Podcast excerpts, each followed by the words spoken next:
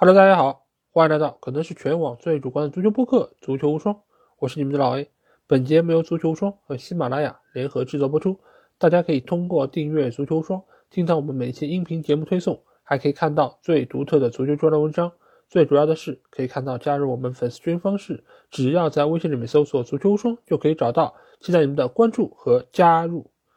那昨夜今晨，世界杯终于是迎来了它的大结局啊，也就是最终的冠亚军的一个争夺战。同时，这也是新老两位巨星的一个直面对决。一直以来，我们都觉得决赛无名局啊，但是没有想到，昨天晚上给我们带来的是这样一场令人血脉奔张的经典的赛事。可以说，这不仅仅是一场名局。而且这甚至于是这届杯赛里面最精彩的一场比赛，甚至于它也是有史以来所有大型杯赛里面决赛中最为精彩的一场。而且这场比赛精彩，并不仅仅因为他打进了六个进球，不仅仅因为他在场面上有非常多你来我往的进攻场面，而且双方在私底下的明争暗斗、见招拆招也是相当的精彩纷呈啊。所以这场比赛。其实并不仅仅是我们看到的这一百二十分钟乃至点球大战，而是从比赛开始的前几天，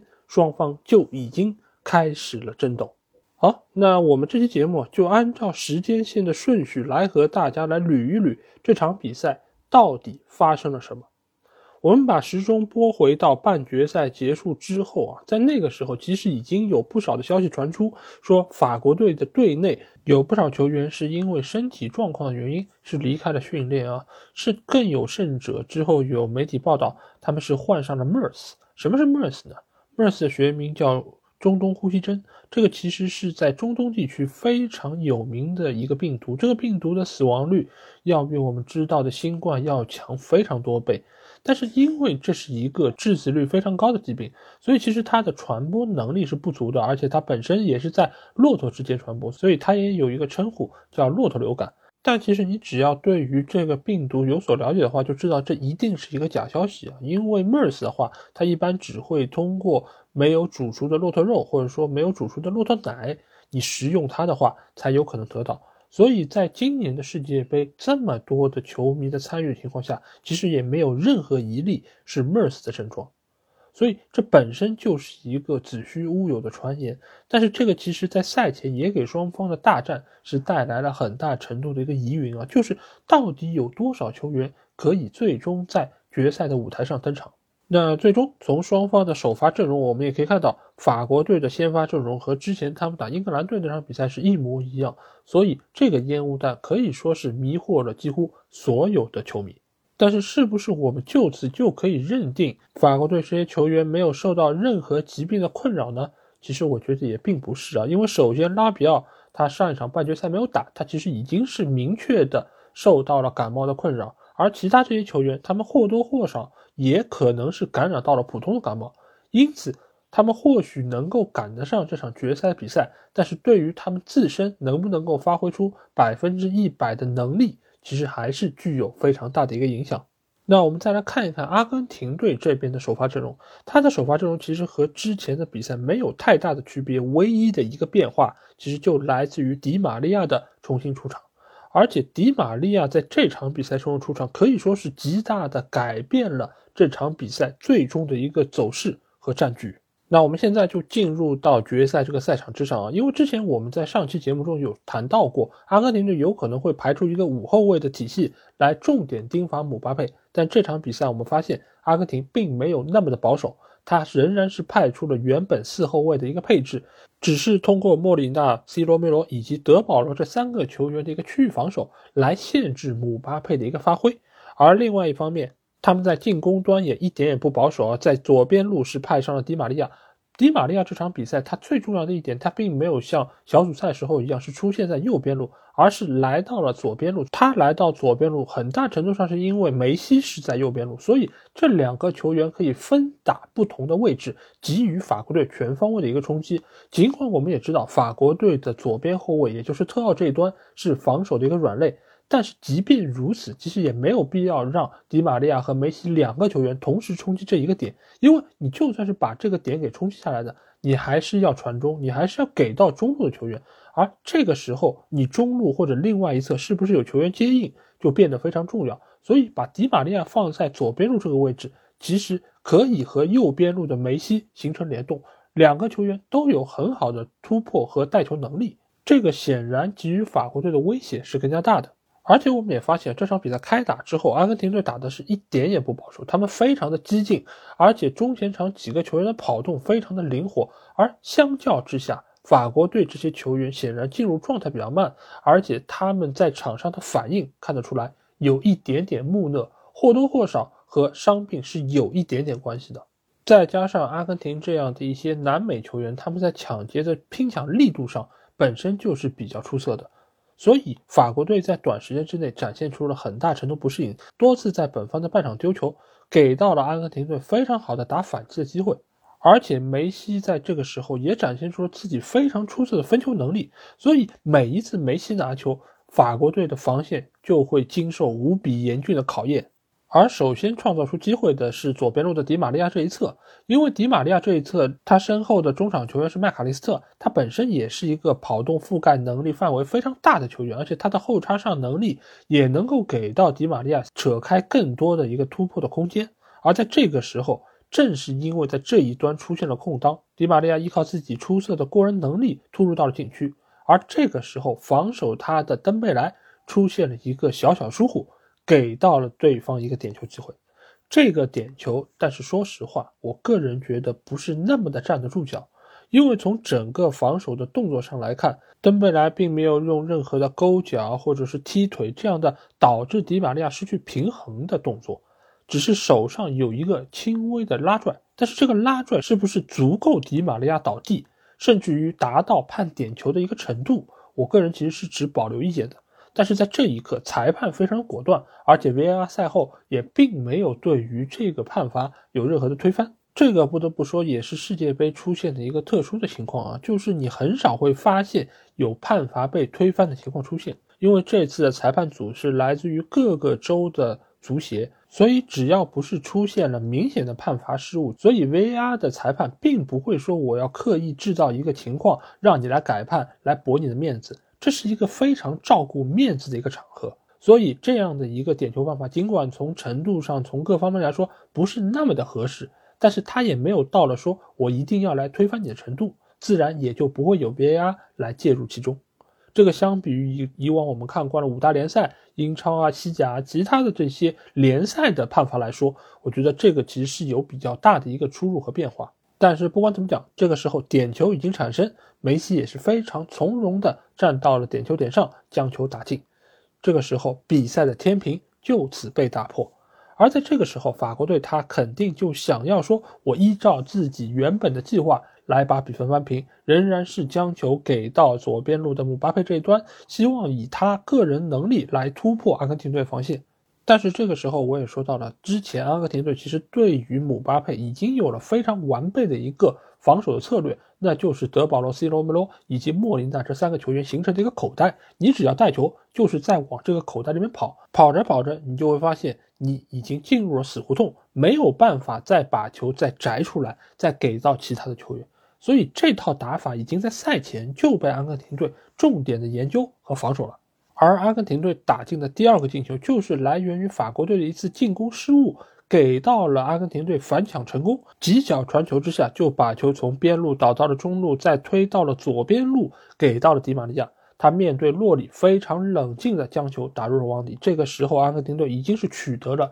两球的领先，在决赛赛场上。两个球的优势已经是代表了一个无法逾越的鸿沟，在这一刻，没有人再相信法国队有可能将比分扳回来。而阿根廷队在取得两球领先之后，他们也没有必要再这么激进的把球往前推，他们稳稳的把球控制在脚上。这个时候，法国队他急需抢下球权，所以他展开了高位逼抢。但这个时候有一个非常明显的弱势在这里，就是他们的大中锋吉鲁。在赛前，大家都觉得吉鲁一定是克制阿根廷队非常重要的一点，确实如此。他这样的一个高点是阿根廷很惧怕的。但是大家想一想，比如说像荷兰队的韦格霍斯特这样的球员，为什么他能够在阿根廷身上取得两个进球？一个很重要的点是在于他是在最后时刻才替补上场。这个时候的阿根廷队，他的体能消耗已经非常大了，所以对于这样的高中锋、这样的大个球员，其实是很难盯防的。但是在比赛一开始，双方都把篱笆扎紧的情况下，吉鲁在对方的防守体系面前其实没有那么大的优势，而且本身吉鲁他的移动能力相比于阿根廷这些中卫来说还是略显不足。所以法国队即便在前场能够有定位球这个机会，但是由于吉鲁受到多个对方球员的包夹，其实也很难能够拿到绝对意义上机会。更何况在这样一个零比二落后的情况下，法国队又需要依靠高位逼抢来拿到球权的情况下，吉鲁的这些种种的劣势就被极大的放大。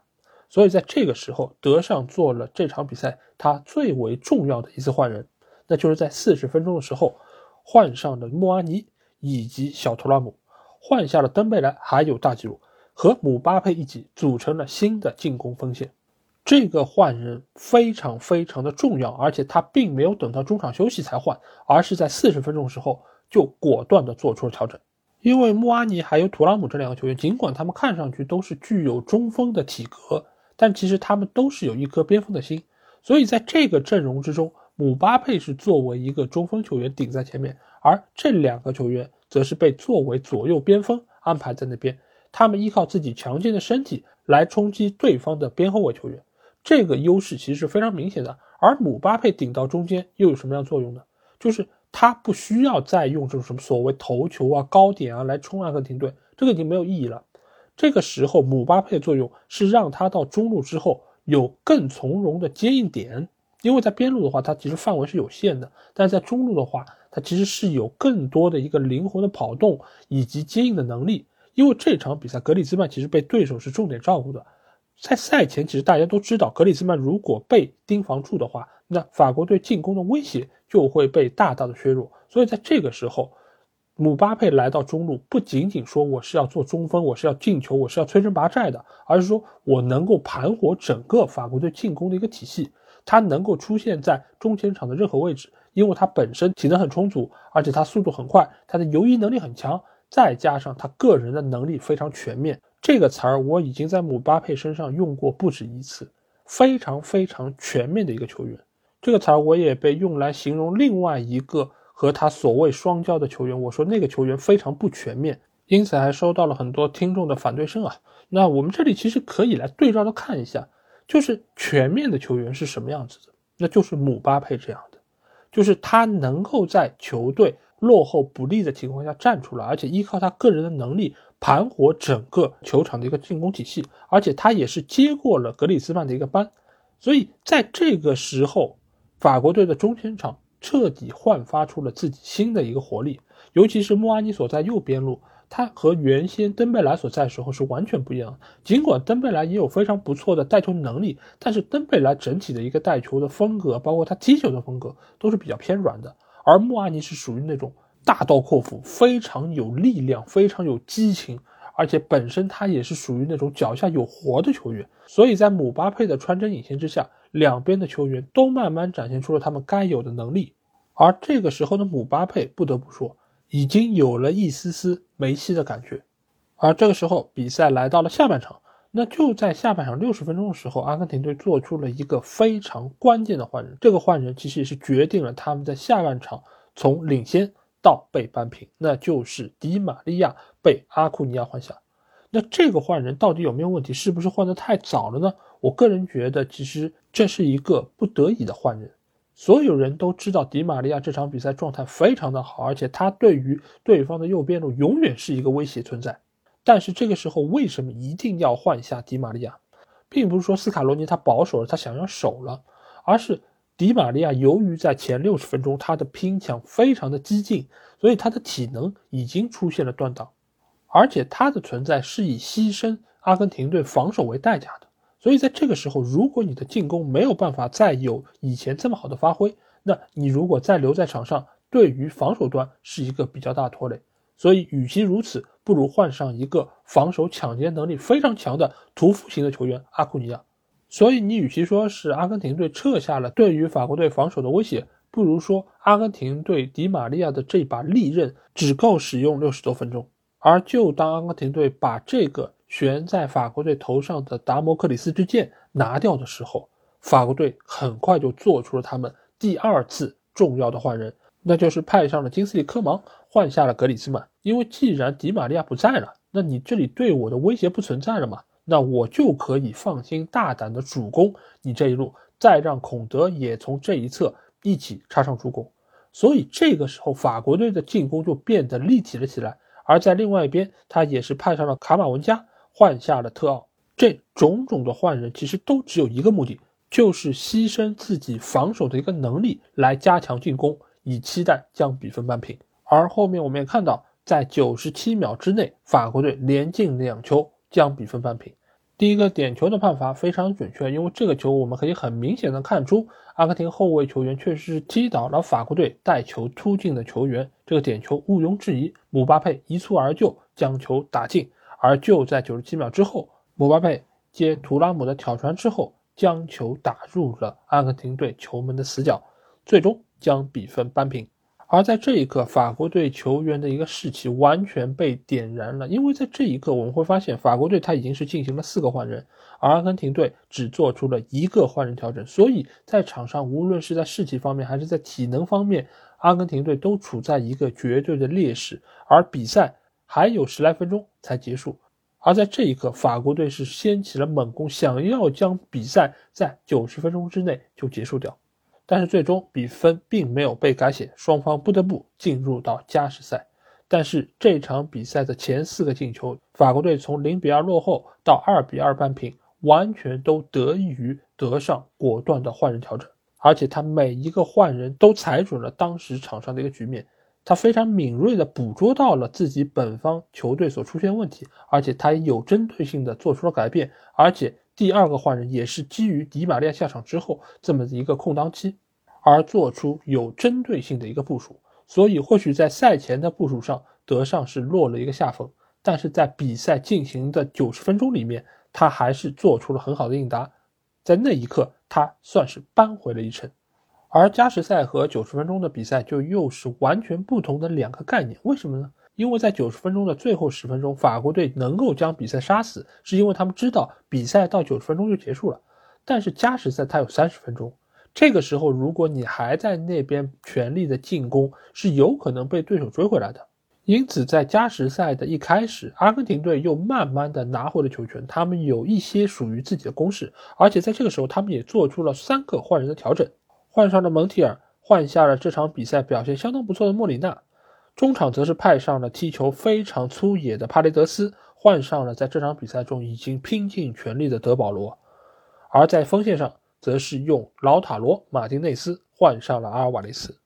这个换人也是对于之后的比赛产生了非常重要的影响，因为尽管老塔罗上场之后是浪费了几次破门的良机，但是第一百零八分钟。阿根廷队所取得那个进球，也是来自于老塔罗的劲射之后梅西的补射。而在这一刻，法国队刚刚燃起的胜利的渴望，差一点点就已经要被完全熄灭。不过好在在最后时刻，又是姆巴佩站出来，他在禁区外的射门击中了门提尔的手部。这个球，门提尔的手确实是处在一个不自然的伸开位置，所以判罚点球也是非常的正确。而在这个时候，姆巴佩在一百一十八分钟，他的身上背负着巨大的压力，因为这个球打不进的话，阿根廷队就将获得世界杯的冠军。但是在这一刻，姆巴佩向我们证明了他是一个具有大心脏的球员。他非常沉稳的把球打进之后，继续指挥队友进攻，因为他不想把比赛拖入到点球大战。而且法国队也真的差一点点就做到了。莫阿尼在中场前那脚射门，如果不是被大马丁扑出，真的有可能就此绝杀了这场比赛。但是，一切都没有如果。从加时赛结束的哨声被吹响的那一刻，我就知道阿根廷队将获得比赛的胜利，因为马丁内斯和雨果·洛里扑点球的能力相差的实在是太远了。最后的点球大战。不过就是走个过场而已。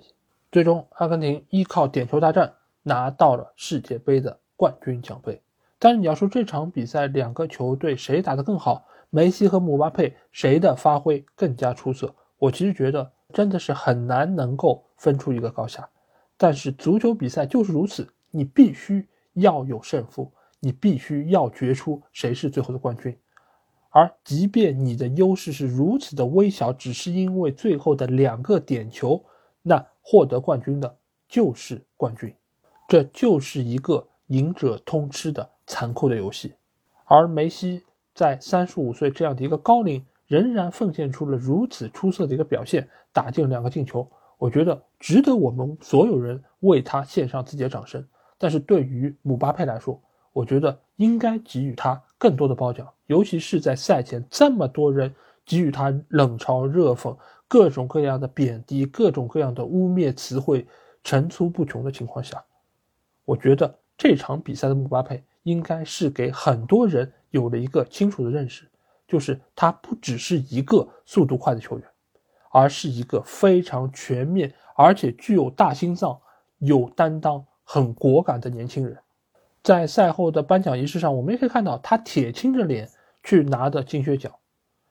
尽管金靴奖是一个对于职业球员非常高的荣誉，但是在那一刻，他原本可以拿到的更多。所以他内心是不甘的，而且他已经做到了自己能做的一切，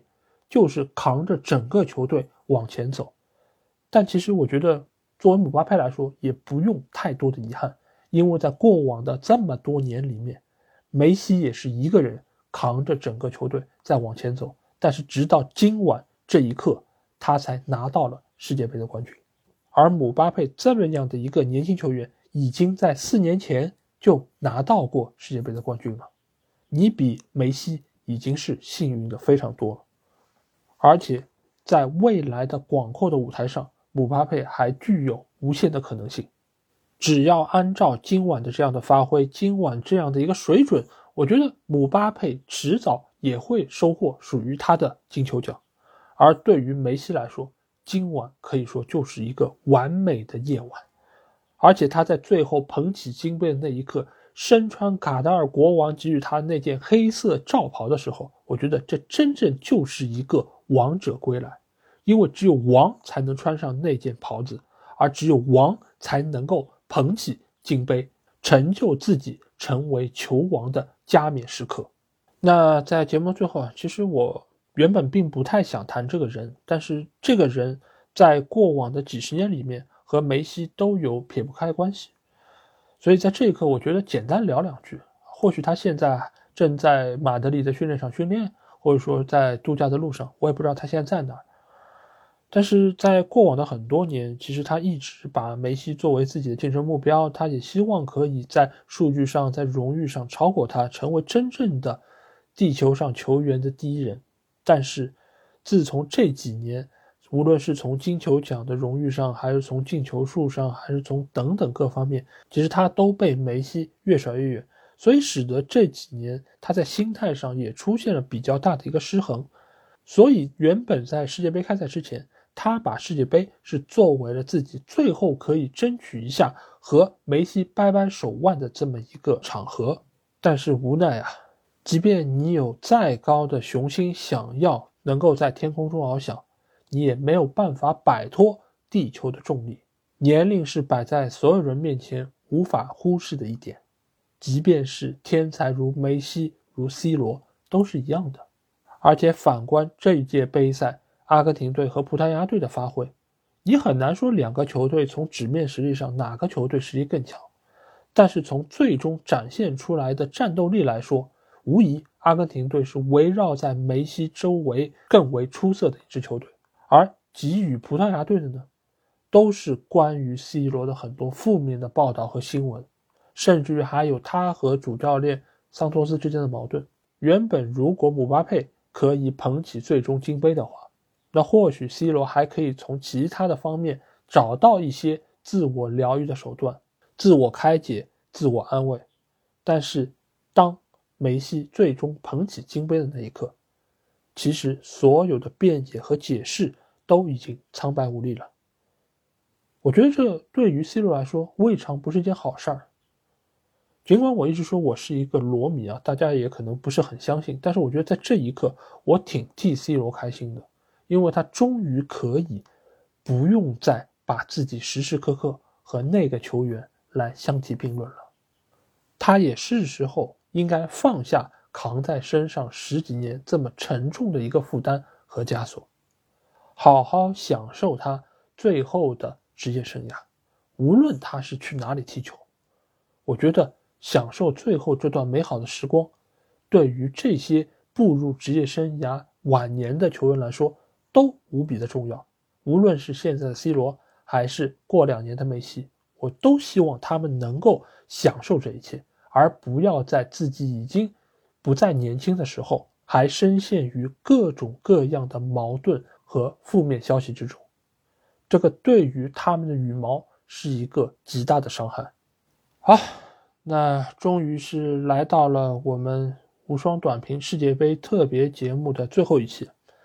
也是非常感谢大家可以在这二十多天来能够持续关注我们的节目，听我在这一个人嘚不嘚唠了这么多废话，